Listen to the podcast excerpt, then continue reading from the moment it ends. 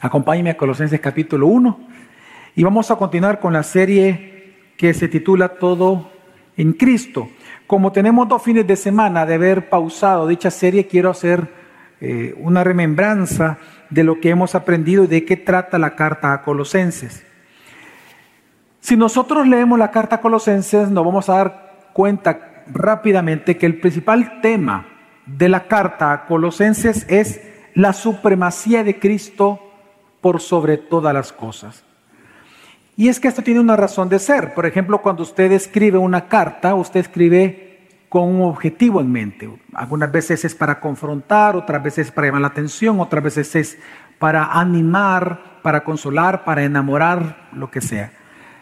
Pues precisamente el apóstol Pablo toca el tema de la preeminencia de Jesucristo sobre todas las cosas a raíz de las falsas enseñanzas o herejías que varios de la iglesia de Colosenses estaban creyendo en aquel momento. Principalmente estos falsos maestros enseñaban de que para obtener una madurez espiritual o la salvación misma se requería algo más allá de Jesucristo. Si usted le preguntaba a un falso maestro de aquel entonces qué opinaba de Jesús o si Jesús era importante, ellos le responderían de que Jesús era prominente, es decir, era un ser importantísimo. Sin embargo, para ellos Jesús no era preeminente, es decir, el Dios, el Señor gobernador y la mayor necesidad de la creación. Por lo tanto, Pablo, entendiendo estas herejías y el peligro que representaba el que la iglesia estuviera creyendo esto, él escribe esta carta. Así que vamos a recordar un poco la estructura que, trae la carta y lo cual ya hemos predicado para entender lo que hoy vamos a, observar. Si usted me acompaña ahí mismo en su Biblia, usted puede que el apóstol Pablo comienza dando un saludo cristológico en el versículo 1 al 2. Luego del versículo 3 al 8, recordemos, él da gracias a Dios, eleva una oración de acción de gracias a Dios por la salvación de la iglesia de Colosenses.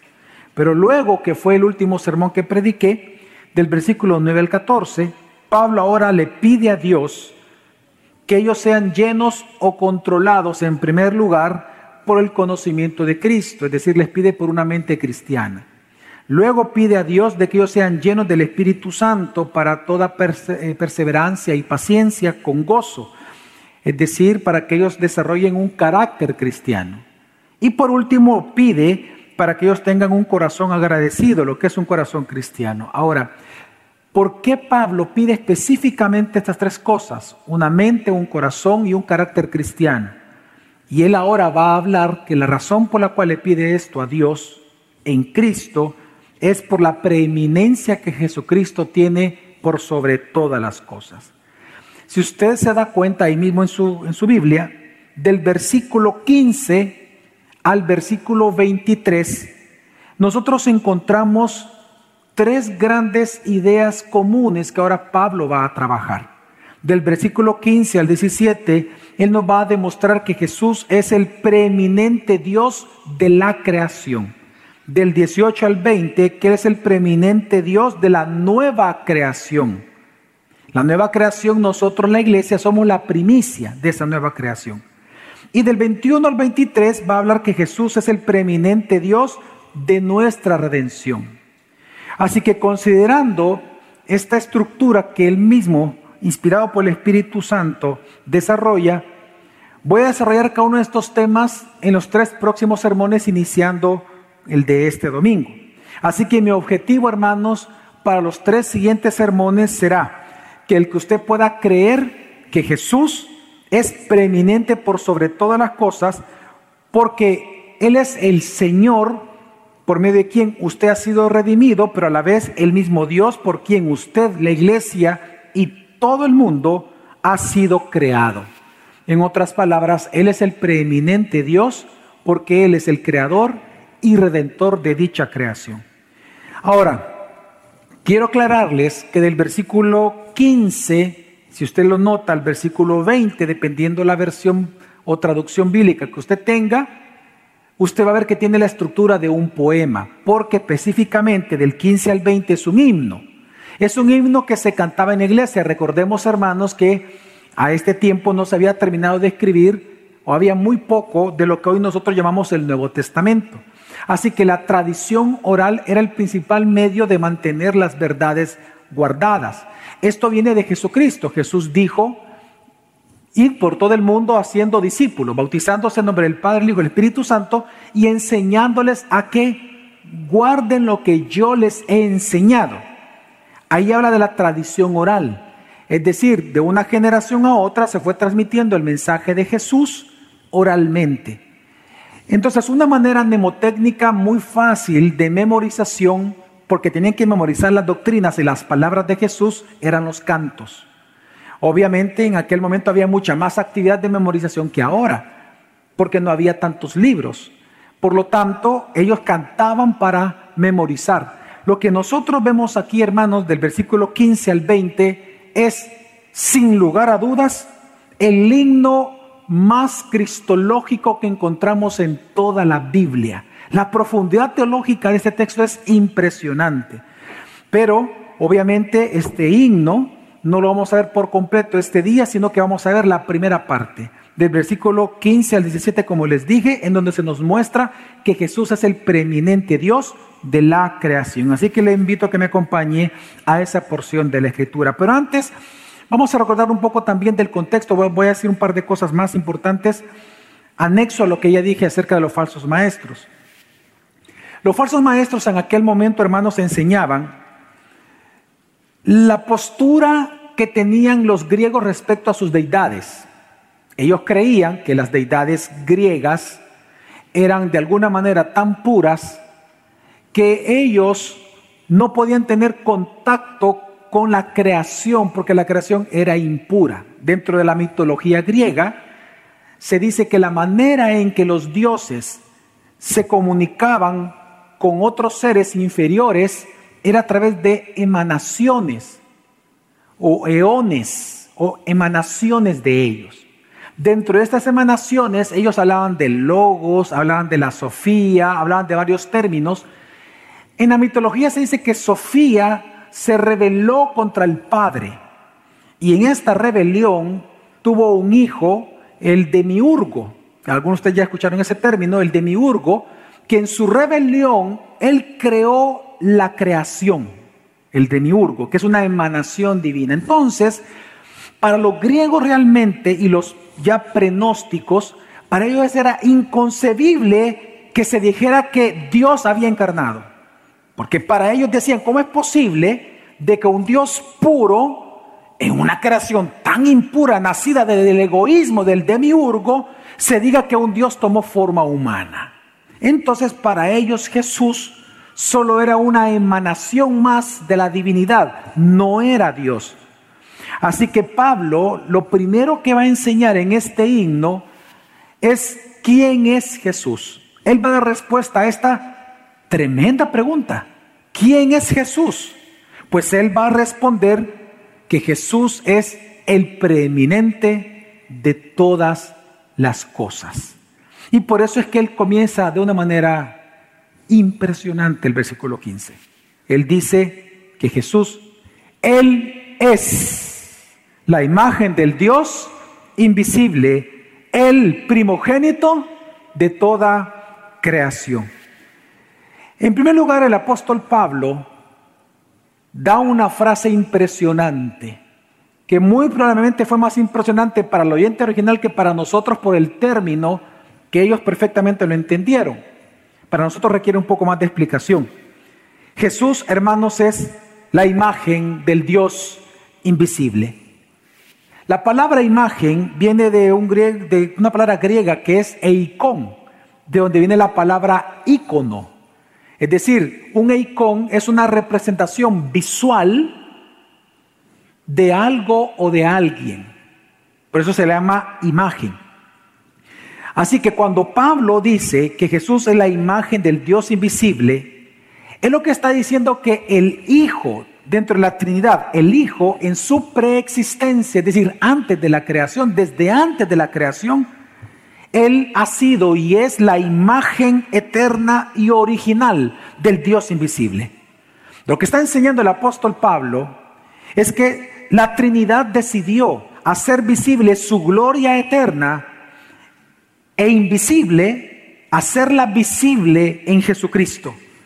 Por eso es que la palabra imagen claramente se refiere a la supremacía que tiene Jesucristo como el Hijo preexistente que eternamente la ha poseído, por lo menos por tres aspectos.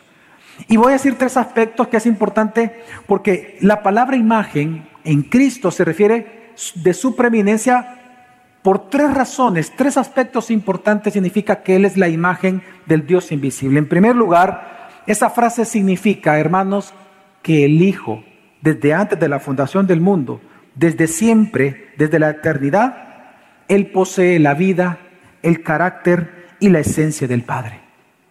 Y esto es impresionante.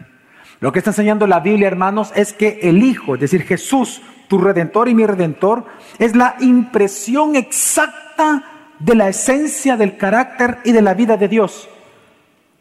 Por eso es que Jesús dijo, el que me ha visto a mí, ¿Ha visto a quién? Al Padre. Porque Él es la imagen del Dios que es invisible, Él no los hace visible. Así que lo que Pablo está enseñando en primer lugar es que Jesús no es una emanación de un Dios griego. Jesús no es un escalón importante dentro de la escalera para alcanzar la divinidad. No, Jesús es Dios. Y él comienza diciendo claramente, Jesús es Dios. Él es la imagen del Dios eterno e invisible. Él es la imagen. Pero también en segundo lugar, esta palabra imagen significa que Él es el eterno Hijo del Padre. El Hijo en la Trinidad es Jesús. Y es porque esta palabra imagen, hermanos, también es una palabra que los judíos ocupaban para describir la filiación, es decir, la relación de parentesco entre una persona y otra, específicamente entre un hijo y un padre. El uso de esta palabra la vemos nosotros en Génesis. Por ejemplo, en Génesis capítulo 5, después de que Caín mató a Abel, se dice, dice la Biblia, que a Adán se le dio un hijo, él, él vio un hijo, le nació un hijo a su imagen y semejanza. Así dice en Génesis 5. Cuando dice que el hijo que le nació fue a su imagen y semejanza, lo que está diciendo es que el niño que nació es hijo directo de Adán. La palabra imagen es una palabra que se usaba muchísimo en el antiguo pacto para establecer una relación filial entre un hijo y un padre. Así que, ¿qué está enseñando también esta frase cuando Pablo dice que Él es la imagen del Dios invisible? Es que en la divinidad, en el ser llamado Dios, que es único y verdadero, eternamente dentro de esta triunidad. Jesús ha sido el Hijo preexistente por siempre, es decir, Jesús es Dios. Y en tercer lugar, esta palabra imagen, y esto personalmente a mí me impresiona muchísimo lo que le voy a decir, significa de que Jesús, el Hijo en su preexistencia, desde antes de la fundación del mundo, antes de su encarnación, Él fue el arquetipo o el modelo original de quien la humanidad, los seres humanos, tomaríamos imagen y semejanza. Y eso es impresionante. Una de las grandes verdades que aparece en la Escritura y aquí en Colosenses es que aquella frase que dice en Génesis 1.27 que Adán y Eva fueron formados a imagen y semejanza, la pregunta que siempre se hace es, ¿a imagen y semejanza de quién? Bueno, de aquel que es la imagen del Dios invisible, del Hijo. Es decir, dice la Escritura que la imagen y semejanza, nuestro modelo para ser lo que somos y la forma que tenemos, fue la forma, la imagen que en su preexistencia el Hijo sabría que tendría cuando Él encarnara. A razón de ese plan de Dios es que tú y yo tenemos la forma que tenemos como seres humanos. Y esto, ¿sabe lo que está enseñando también la Escritura? Hermano, ¿sabe qué es lo que estamos aprendiendo de esto que es tan importante?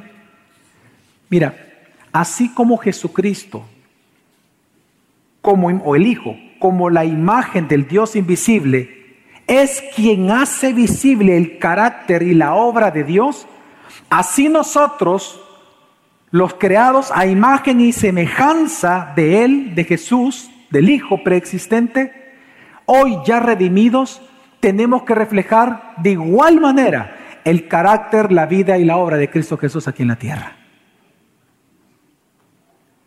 La razón por la cual Pablo insiste en otros pasajes, en otros textos, que tú y yo tenemos que reflejar e ir madurando a la imagen de Cristo, es porque a imagen de Él fuimos creados. Obviamente por el pecado, esta imagen, aunque permaneció en nosotros, fue estropeada, fue, corrompida. Pero ahora que somos redimidos, hoy podemos ser siendo, podemos ir transformándonos en la misma imagen de la cual fuimos formados. Hermanos, Jesús es Dios. Y Él en su preexistencia ha tenido una supremacía tal que Él fue el modelo y el arquetipo original para nosotros ser formados a su imagen.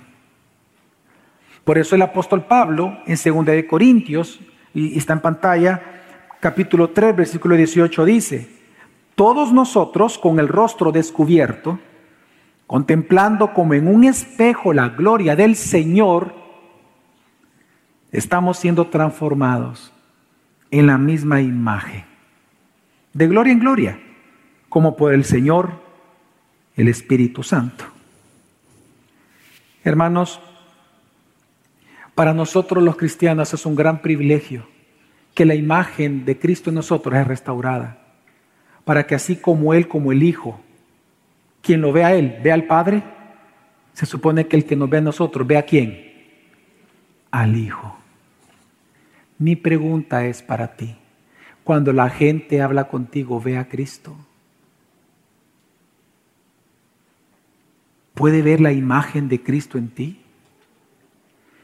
Porque esa es parte de nuestra existencia. Cuando la gente platica contigo, ¿acaso escuchan palabras de gracia o palabras de desgracia? Palabras que edifican o palabras que corrompen. ¿Qué encuentran de ti?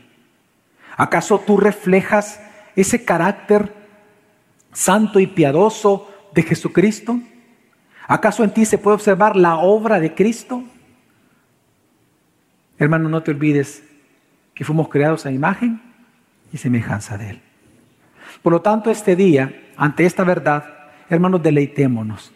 Deleitémonos en la verdad de que Jesucristo, nuestro Redentor, resulta que Él es el preeminente creador desde la eternidad y por eso tenemos que darle el primer lugar en nuestra vida. Amén, hermanos. Hermanos, hermanas, en este día celebremos que el redentor de tu vida resulta que es tu propio creador. Pero no solamente Pablo dijo eso. Pablo le da un segundo título a Jesús, explica un segundo título que él tiene. Y es que Jesús es el primogénito de toda creación. La palabra primogénito es una palabra extraña para nosotros, para aquel momento era una palabra muy conocida. Para nosotros es bastante extraña. Primogénito significa primero en rango, en lugar o en tiempo, es decir, primero en importancia. Así que cuando tú escuchas esta palabra, no vayas a creer como los herejes a lo largo de la iglesia han creído algunos de ellos, que se refiere a que Jesús fue el primer ser creado por Dios. Como enseñó Arrio en su momento, y luego los testigos de Jehová están enseñando hasta el día de hoy. Los testigos de Jehová son, no, no es una religión, es una secta mundial en donde ellos enseñan que Jesús es el primer ser creado por el Padre. Y se toman de este versículo para decirlo. Porque la palabra primogénito nos suena a nosotros como el primero en ser nacido pero realmente es porque desconocen lo que significa esta palabra. De por sí, el decir que Jesús es el primero en ser creado es una falacia lógica. Y lo entendemos porque si usted lee el siguiente versículo, o obviamente en otros textos como Juan 1.1, se nos dice de que Él es el creador de todas las cosas. Por lo tanto, si Él es el creador de todo, Él no se pudo haber autocreado a sí mismo de la nada. Él es el creador, por lo tanto, Él es un ser no creado. Pero hay una falacia lógica. Sin embargo, tenemos que entender la palabra primogénito. La palabra primogénito significa primero en rango y primero en honor. Por eso es que Dios ya en la ley de Moisés pide que aquel miembro de la familia que tenga mayor autoridad sobre los demás por cuanto el padre le dejó la doble porción de la herencia, sea el primogénito de esa familia. Así que primogénito, por ejemplo, se ocupa de aquella persona que tiene autoridad sobre los demás en una sola familia. Por esa razón, al pueblo israelita, vemos nosotros en Éxodo capítulo 4 que Dios le llama el primogénito entre todas las naciones de la tierra. Una pregunta, hermanos. ¿Israel fue la primera nación que existió sobre la faz de la tierra? No, pero ¿por qué Dios le llama que es el primogénito? Precisamente porque está hablando que es el primero en importancia, porque de todos los pueblos de la tierra fueron los únicos a los que incorporó en el pacto. Así que a nivel de importancia, a nivel de rango, a nivel de honorabilidad, Israel es el primogénito en aquel momento, fue el primogénito entre todas las naciones. Por ejemplo, Salomón. ¿Salomón fue el primer hijo de David? No. Sin embargo, se le llama en la Biblia el primogénito de David. ¿Por qué? Porque él fue el que entró en ese linaje de donde vino el Mesías. Él entró al pacto. Así que fue el primer en rango, por lo tanto, en autoridad. Igual que José. José fue el primogénito en sus hermanos, no porque nació primero, sino que porque él fue incorporado a esta genealogía. Por lo tanto, hermanos, el primogénito, entonces, cuando dice Pablo que Jesús es el primogénito de toda la creación, él está diciendo lo siguiente, que Jesús, tu redentor y mi redentor, desde la eternidad, Él es la suprema autoridad de toda la creación. Está hablando de la autoridad que tiene Cristo por sobre todo. En el término anterior la preeminencia, aquí está hablando de autoridad. Ese mismo creador resulta que es el dueño de las cosas y el Señor de todas las cosas creadas.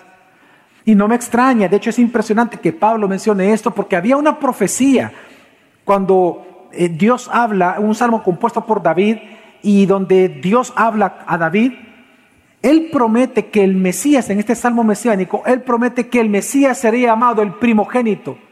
Y sería llamado de esa manera porque sería el rey de toda la tierra. En Salmo 89, 27 lo dice, lo, está, está en pantalla y dice la profecía, yo también lo haré mi primogénito, el más excelso de los reyes de la tierra. Por eso es que Jesús se le llama rey de reyes y el Señor de señores. ¿Por qué? Porque Él es el primogénito. Así que primogénito, hermano, se refiere a que Jesús desde la eternidad ha sido, es y será la suprema autoridad de toda la creación. Hermanos, Jesús no es un ser creado. Jesús no es una emanación de los dioses griegos, sino que Él es el Dios eterno y supremo por sobre todas las cosas. Amén. ¿Por qué? Y Pablo responde a esa pregunta siguiente, versículo 16. ¿Por qué? Porque en Él fueron creadas todas las cosas, tanto en los cielos como en la tierra, visibles e invisibles, ya sean tronos, dominios, poderes o autoridades. Todo ha sido creado por medio de Él y para Él. Sabe, mire hermano, eh, Pablo lo que está enseñando es que Jesucristo es el Señor de todo porque Él es el agente creador de todo. Si usted hace un papel, si usted crea un avioncito de papel, ¿quién es el dueño de ese avioncito? Usted, porque usted lo creó. La razón por la cual Jesucristo se le da la más grande preeminencia desde la eternidad es porque Él iba a ser el creador de todas las cosas.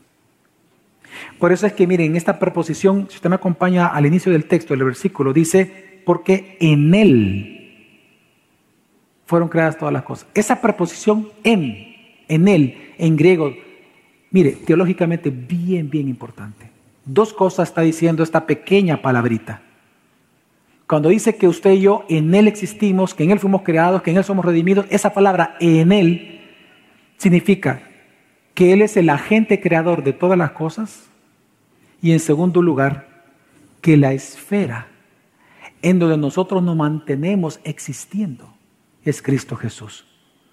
Si Cristo Jesús no existiera, Si no fuera Dios, la realidad ya no existiría. Porque Él es el agente creador y resulta que Él es la esfera en donde nosotros existimos y seguimos existiendo. Por eso es que más claramente el apóstol Pablo dijo esto en el Areópago de Atenas. Cuando él estaba predicando, recordemos en Hechos de los Apóstoles, él dijo acerca de Dios en Hechos 17:28 lo siguiente, está en pantalla, él dijo, porque en Él vivimos, nos movemos y existimos. En Él, en Él, en Él. Es decir, no solamente Él es nuestro creador, sino que la esfera de existencia en la cual, eh, es decir, nuestro hábitat en el cual podemos existir es la persona de Cristo Jesús. Y es por esa razón que Él tiene la preeminencia por sobre todas las cosas. Y esta es la siguiente pregunta. Cuando Él dice, porque en Él vivimos, no vemos, existimos, ¿a quiénes se refiere? Porque está en plural.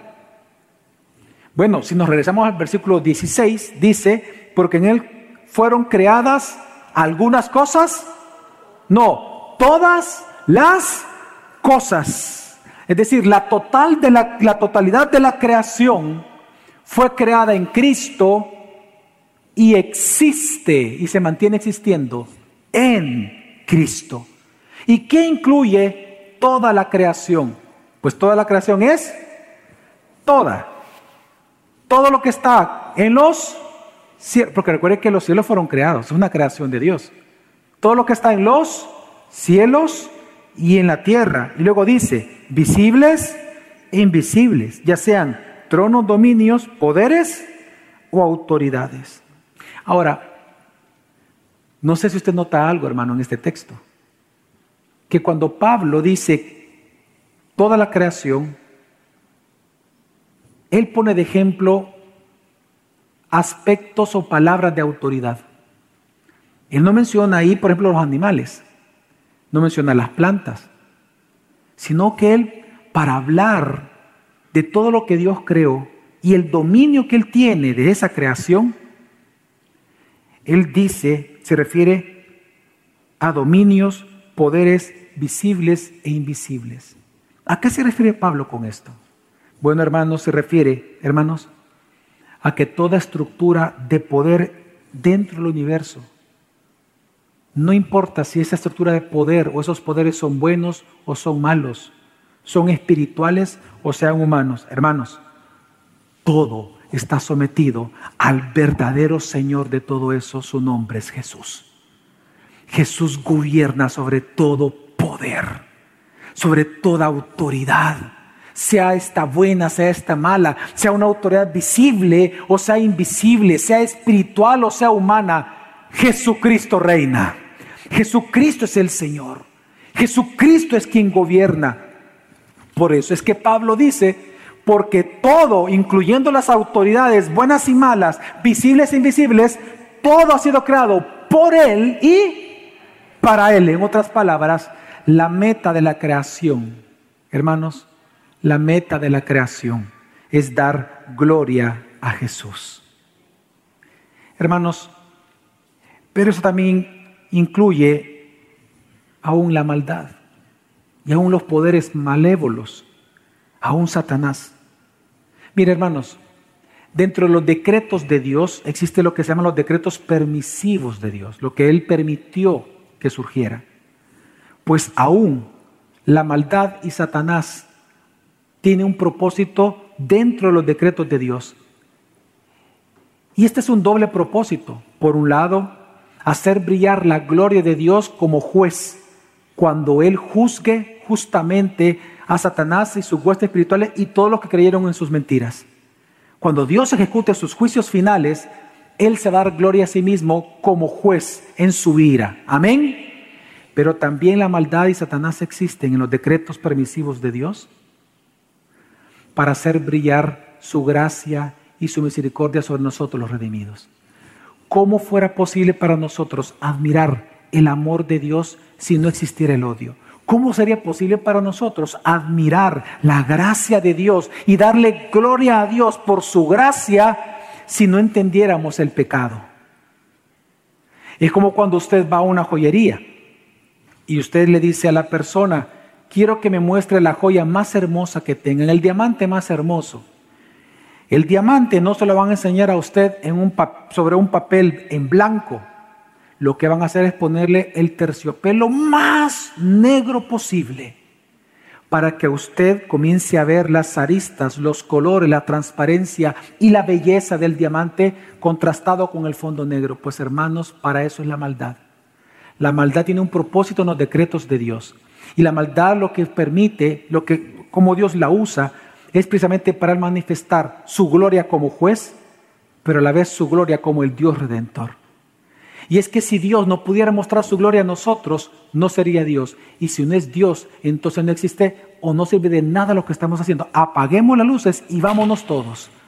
Pero precisamente porque Dios es un Dios real, creador, y porque tiene preeminencia por sobre todas las cosas, aún Jesucristo reina sobre la maldad misma. Amén. Pero esto es una gran noticia para nosotros, hermanos. Amén.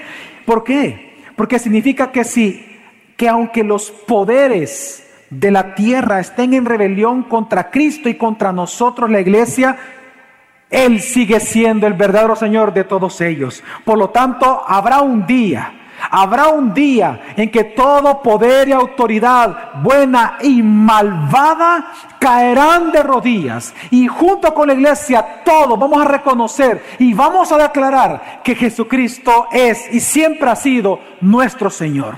Siempre, Filipenses 2 lo dice. Haber un día en que Satanás no va a poder evitarlo y va a tener que doblar rodillas y va a reconocer que Jesús es Señor. Y siempre lo ha sido. ¿Sabe qué significa? Que si tu creador es tu Señor y tiene tal, tal preeminencia, tú puedes estar seguro entonces que tu vida, tu vida es obra de Jesús. Y por ser obra de Jesús, aunque tu vida esté estropeada por el pecado, aún le pertenece a tu Señor. Por lo tanto, Él todavía tiene planes con tu vida porque Él gobierna. Hermanos, tú puedes estar seguro que aunque tu matrimonio esté estropeado por el pecado, por ser obra de Dios, todavía Jesucristo es Señor de tu matrimonio. Por lo tanto, Él tiene planes para con tu matrimonio tú puedes estar seguro que nuestro país, por ejemplo, es una obra de Jesús. ¿Y eso qué significa? Que aunque nuestro país esté estropeado por el pecado, aún nuestro país le pertenece al verdadero Señor y Dios todavía tiene planes con nuestro país. Hermanos, qué hermoso es entender la preeminencia de Cristo. Y qué importante para nosotros la iglesia. De hecho, Parte de la razón por la cual Pablo enseña esto es por las herejías que estaban en aquel momento, como les comentaba. Ellos, por ejemplo, parte de las herejías que enseñaban era que en esta guerra cósmica, es decir, de los, en esta guerra contra los demonios, los herejes enseñaban de que había dos formas en que usted podía vencer demonios. Uno era a través de ciertos ritos paganos. Por ejemplo, aquí en Sabor es échese ruda, hermano. Échese ruda, váyase con ruda, le dicen. Sus ritos paganos, ¿verdad? O ponerle una semillita a los niños en los bracitos cuando nacen, ¿verdad? Una semillita, un eh, ojo de venado, creo que le llaman algo así, ¿no? Una semilla. Todas estas, cosas es para evitarles el mal de ojo, ¿verdad? Evitarles esta, esta, esta guerra cósmica que los vaya a afectar. Así que los herejes siempre han enseñado ritos para vencer a los demonios. Y lo otro es que ellos enseñaban la adoración a los ángeles. De hecho, al día de hoy, el catolicismo ocupa esa adoración a ángeles cuando le enseñan a, algunos a, orar, ¿verdad? Ángel de mi guarda, mi dulce compañía, no me desampares. Vean, no lo diga. Los herejes en aquel momento enseñaban ambas cosas, adorar a ángeles y ritos paganos. Pero entonces Pablo por eso enseña esto y le dice, momento, le dice, desen cuenta de algo. No se dan cuenta que el mismo redentor de ustedes es el creador de todas las cosas. Y si es el creador de todas las cosas, Él es el primogénito. Él es el primogénito. Él es el que gobierna. y aún los demonios se le sujetan a Él. Él es el Señor y hasta el día de hoy reina. Por eso es que en Colosenses, cuando vayamos a este texto en su momento, pero quiero enseñarlo desde ya, Pablo es el mismo que define a qué tipo de poderes y autoridades se refiere de, este que acabamos del, del capítulo 1. Si, me acompaña en Colosenses 2.15, está en pantalla también, pero si quiere acompañarme en su Biblia, dice, y habiendo despojados a los poderes y autoridades, hizo de ellos un espectáculo público, triunfando sobre ellos por medio de él. Así que hermanos, Pablo también nos está enseñando que solamente en Jesús podemos estar seguros. Solo en Jesús podemos estar seguros, porque su verdad es la que nos protege de la mentira. Hermanos, es aferrándote a los principios de Cristo por medio de la palabra es que tú y tu familia y tus hijos y tu esposo y tu esposa estarán protegidos de los principios de Satanás. Por eso es que nosotros como iglesia te insistimos que inscribas a tus hijos en Vida Kids para que aprendan los principios de Cristo, del que gobierna, del que ha vencido. Por eso te invitamos a que estudias teología en Siempre Reformanda, por eso hacemos congresos de diferentes tipos. El mes pasado hicimos eh, acerca una conferencia de misiones centrada en Cristo y ahora viene el congreso por su gracia de mujeres. En el año también hicimos corandeo. ¿Y por qué hacemos tantas conferencias? Porque es aferrado a los principios de Cristo, el que gobierna todas las cosas, es que tú eres protegido de los principios de Satanás que hay en este mundo. Amén. Así que depende de Cristo y confía en Él. Pero Pablo no termina allí, sino que Pablo lo que va a terminar en esta parte de este hermoso himno es que Él va a decir que todo esto es posible porque todo permanece en Jesucristo. En el versículo 17 dice, y Él es antes de todas las cosas, es decir, Él es el preexistente, Él es antes de todas las cosas. Él es el primogénito. Pero porque Él es el primogénito, porque Él es antes de todas las cosas, hay otra verdad. ¿Y cuál es? Termina diciendo el versículo 17. Y en Él todas las cosas permanecen o subsisten.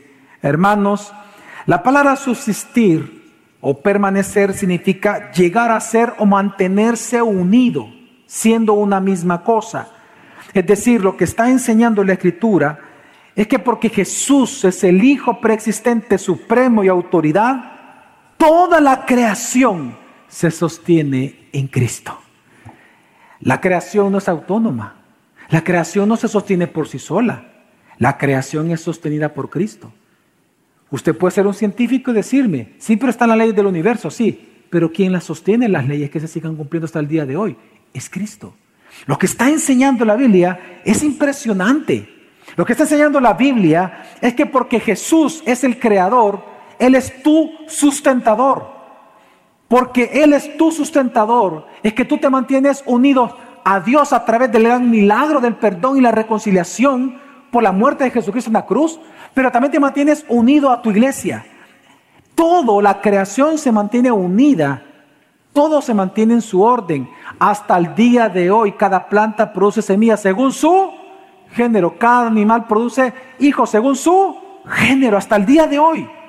Hasta el día de hoy se cumplen las leyes impuestas en la creación. ¿Por qué? Porque en Jesucristo, el Creador, todas las cosas subsisten y permanecen. Y hermanos, todo funciona en Cristo. Todo. Voy a dar un pequeño ejemplo para que veas la magnitud de este texto. Hoy en día los físicos a nivel cuántico nos dicen lo siguiente, que la parte más pequeña de la materia nosotros sabemos que es el átomo, ¿verdad? Pero el átomo tiene componentes internos. Dentro de los componentes internos están los neutrones, pero están los electrones y protones, que los... Qué interesante es esto. En física cuántica se observa que los protones y los neutrones, en lugar de acercarse todo el tiempo, son enemigos que tratan de separarse. Pero hay algo que está ahí que hace que giren todo el tiempo y es lo que genera la energía de cada átomo. Pero es tan interesante el mundo cuántico porque según a nivel de proporción, o sea, en proporción, el átomo, si bien es cierto, tiene estos grandes elementos y dentro del protón y electrón hay otros componentes y otros componentes, otros componentes y así vaya para abajo, cada uno está separado a tanta distancia como de una galaxia a otra a nivel cuántico. Es decir, en un átomo hay tanto vacío como vacío hay en el universo. Elementos y vacío. Los estudiantes hasta el día de hoy le preguntan a los físicos, mire, pero si todo se repele adentro, ¿qué mantiene unido al átomo? Al protón y el electrón, porque como tratan de separarse, pero hay algo que los detiene que se separan por completo y es lo que hace girar. Y le han preguntado a los físicos, ¿qué mantiene unido al protón y el electrón que están girando? Y la respuesta de la ciencia es, no sabemos. Y ellos dicen, hay un pegamento, así le llaman, un pegamento invisible que mantiene todo pegado y unido en el universo. De hecho, hoy le llaman glutones, de la palabra glue, que es pegamento en inglés. Qué creativo, ¿verdad? Glutones. Pues hermanos, Pablo está diciendo algo tan simple pero tan profundo, que la ciencia no lo quiere reconocer. Que el que mantiene todo en orden, que esté funcionando y todo unido, aún el átomo más pequeño, es nuestro Señor, Rey y Redentor Jesucristo. Mira, ¿sabes por qué es importante esto que te estoy diciendo? Porque significa, mira, si Él puede mantener unido un átomo? Dos enemigos separándose. ¿Tú crees que Él no puede mantener unido tu matrimonio? Que Él mismo lo determinó. Que Él mismo le dio la bendición. ¿Sabes? Por eso es que al misterio de Cristo que menciona Pablo en Colosenses y en otros textos, el misterio de Cristo consiste dice la Escritura, que dos pueblos enemigos, enemistados, en Cristo, dice, en Cristo, fueron unidos como un solo hombre y hoy tenemos la iglesia. Y de ese misterio es que Efesios 4 habla de lo que es el matrimonio. Dice, grande es este misterio respecto a Cristo y la iglesia, hablando del matrimonio. ¿Por qué? Porque si, porque si Cristo tiene tal poder que de dos pueblos hizo uno, que es su iglesia, ¿Cuánto poder tiene Cristo entonces de que de dos personas enemigas, un hombre y una mujer por causa del pecado, en Cristo ahora las dos dejará a su padre y a su madre y se unirán y formarán una sola carne? El que mantiene unido toda la creación es Cristo Jesús. Amén. Por eso, no, por eso que a nosotros los cristianos no nos extraña cuando leemos en la Biblia que Jesús le habló al viento y le dijo, calma, y el viento se calmó. Él le dijo al paralítico, levántate y anda. Y el paralítico se levantó y andó, y anduvo. Y, y él le dijo al ciego, mira, abre los ojos, y el ciego abrió los ojos. No nos extraña que Jesús le haya dicho a la niña, levántate, la que estaba muerta, y ésta resucitó. Porque hermanos, el Logos creador que de Génesis 1 le dijo, hágase la luz. Y la luz se hizo. Es el mismo que hoy te dice a ti, yo te perdono y tú eres mi hijo para siempre. Lo que mi Padre me ha dado en mis manos, jamás nadie me va a arrebatar. Jesús es tu Salvador. Y nadie puede quitarte de las manos de Él. Nadie. Mira cuál poder tiene nuestro Señor. Él es el Logos encarnado. El mismo que habló allá, es el mismo que te dice a ti, no te dejaré, no te voy a desamparar. Donde quiera que tú vayas, yo estaré. Yo estoy contigo hasta el fin del mundo, hijo. El mismo Dios creador. Hermanos, ¿qué hemos aprendido este día? Que Jesús es el Dios preeminente de la creación. Amén. Pero ¿qué significa eso? Muchas cosas. Número uno significa que Jesús es nuestro prototipo y modelo de nuestro carácter y santidad práctica. Él es nuestro modelo para la piedad, pero a su vez significa que Él es el Señor de nuestra vida, el fin último de nuestra existencia, la meta de nuestra vida misma.